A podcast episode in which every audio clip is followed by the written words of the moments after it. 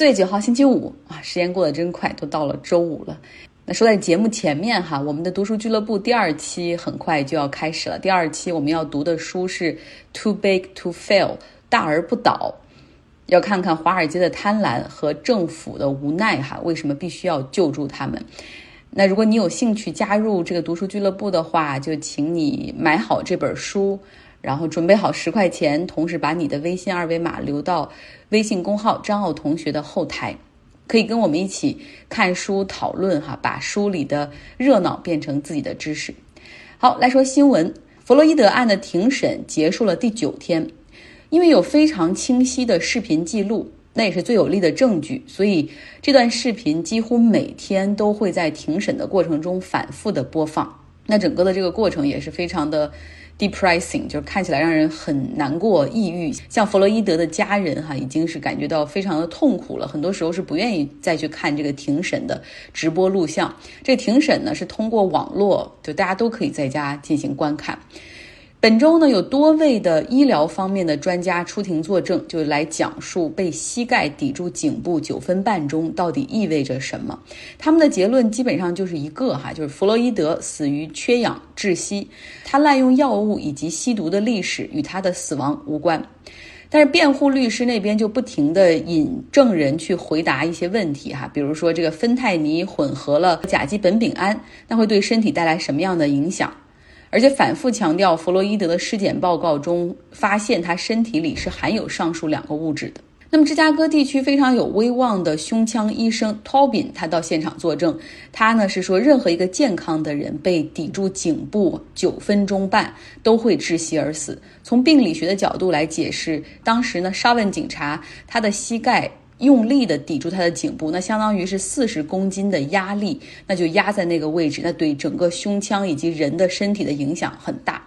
他呢还特别找出那段录像，哈，把弗洛伊德从有意识到昏迷的这个瞬间反复的播放，支撑他的观点。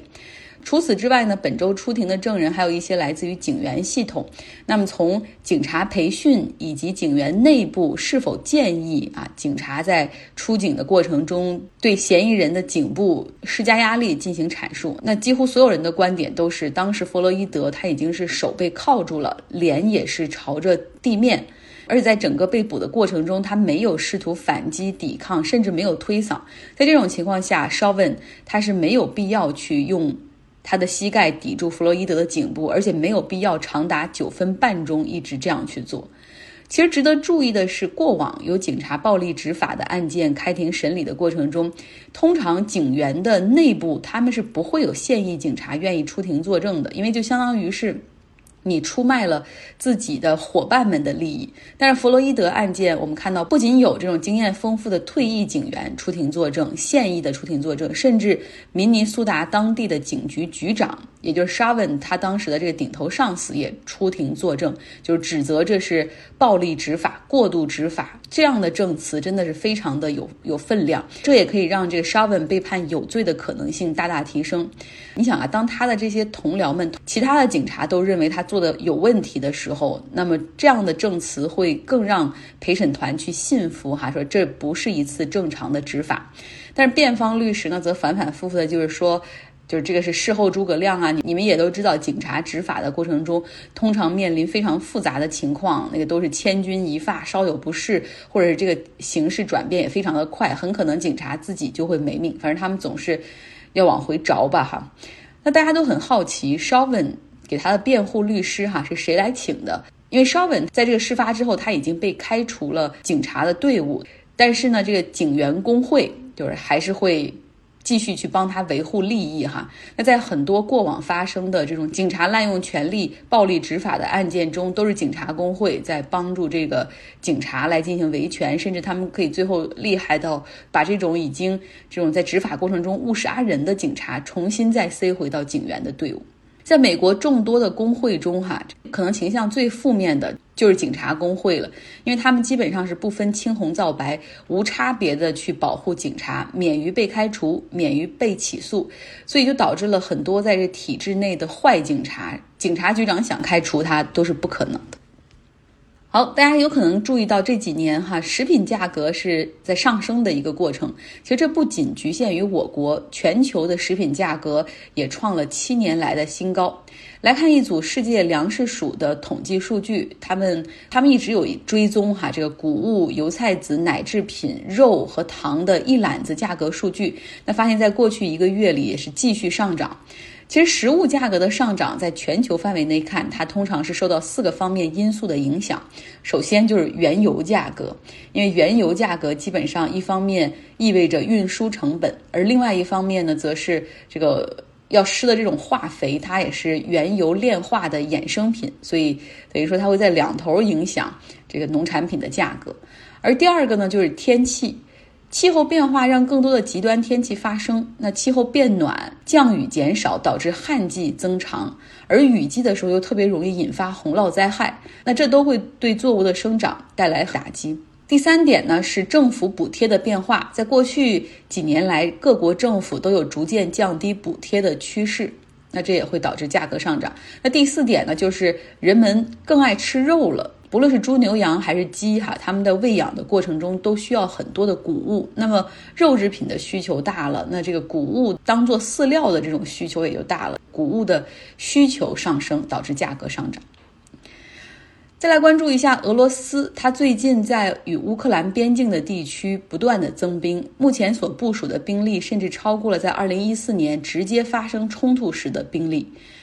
俄罗斯方面表示说，如果乌克兰政府要对那里的分离势力进行打击的话，他们就会介入到战争，以保护那些讲俄语的居民。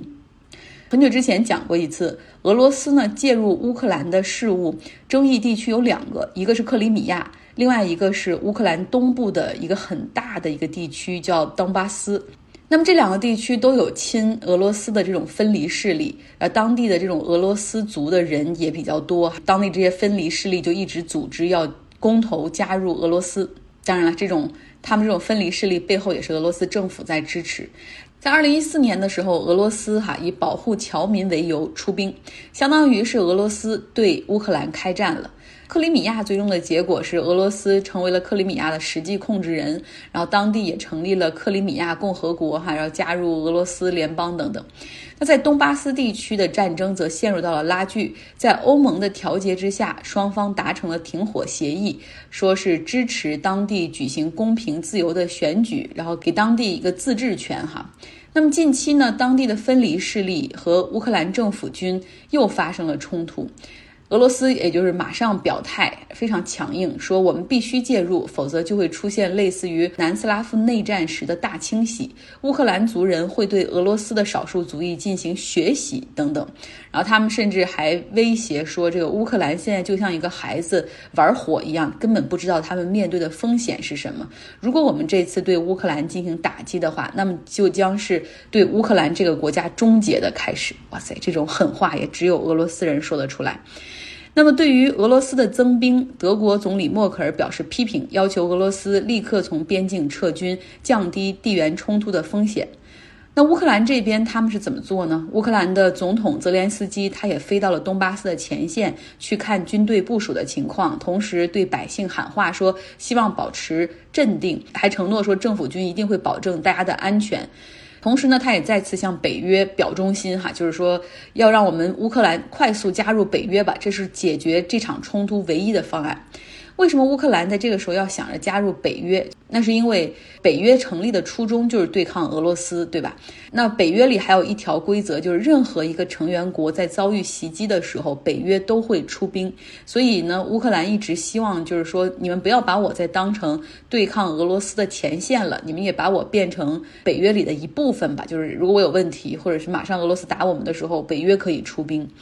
可能就是因为有这样直接冲突的风险吧，所以以及俄罗斯那边的强势表现，所以北约迟迟没有对乌克兰的这种要求加入进行回应。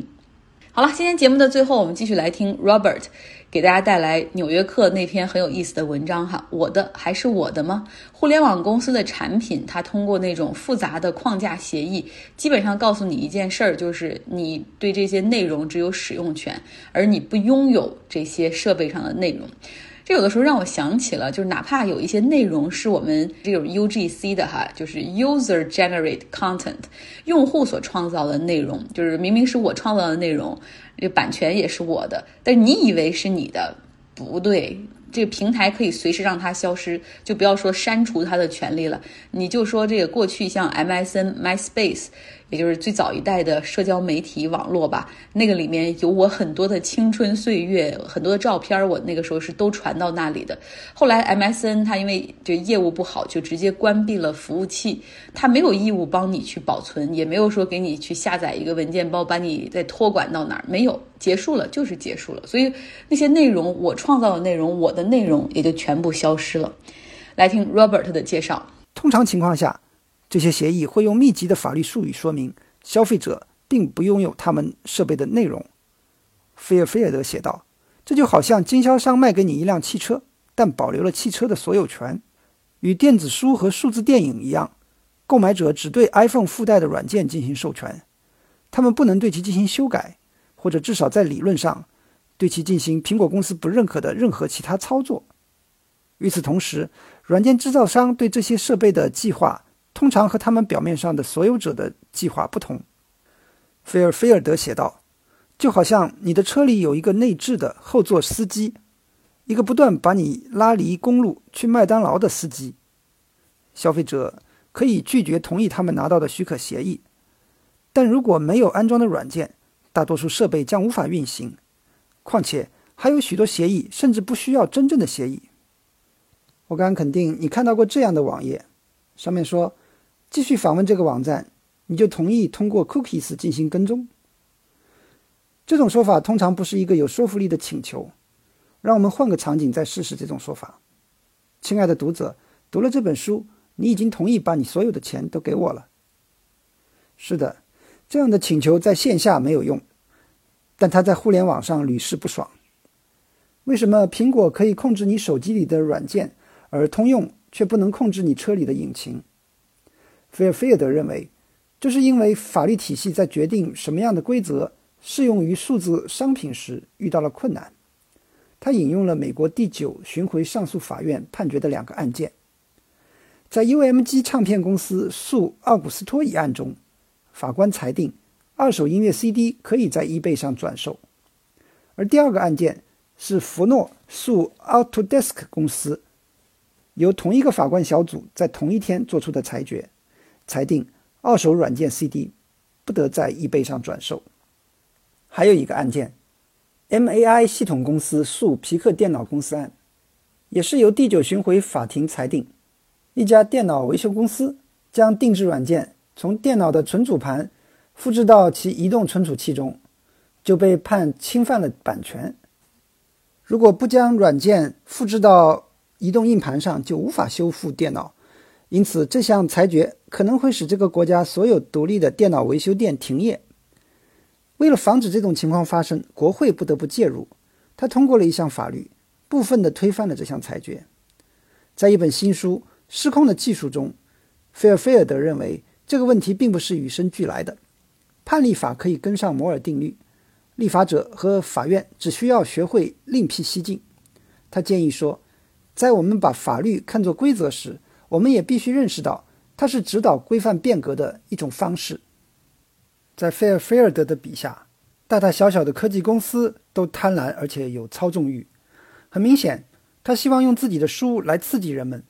他要号召全世界的数字农奴们团结起来。除了区块链，你们没有什么可以失去的。他警告说，在不久的将来，谷歌可能会有权决定关闭你的自动驾驶汽车或者心脏起搏器。如果我们不收回我们的所有权，我们在使用我们的智能设备、我们的房子、我们的汽车，甚至植入我们体内的智能装备的时候，纯粹是在仰赖于他人的鼻息。菲尔菲尔德的观点确实有说服力，但他是否可行是另一回事。正如他所观察到的那样，谷歌、Facebook 和其他所有权工程的大师们正在努力工作，为保住自己的数字王国。支付了大量的游说费用，尽管法律体系可能会想出应对新技术的新方法，但从历史上看，它已经显得落后和步履蹒跚了。物权准则保持了近两百年的时间，即便热气球、飞艇和飞机已经使得它看起来显得根基不稳。正如海勒和萨尔兹曼指出的，我们明智的去制定所有权规则非常重要，因为所有权一旦被创造出来，就很难被收回。非常感谢 Robert 这篇文章。如果大家想要来阅读《纽约客》的原文的话，可以来到微信公号张奥同学留下你的邮箱。那我们本周的节目就是这样，希望大家有一个愉快轻松的周末。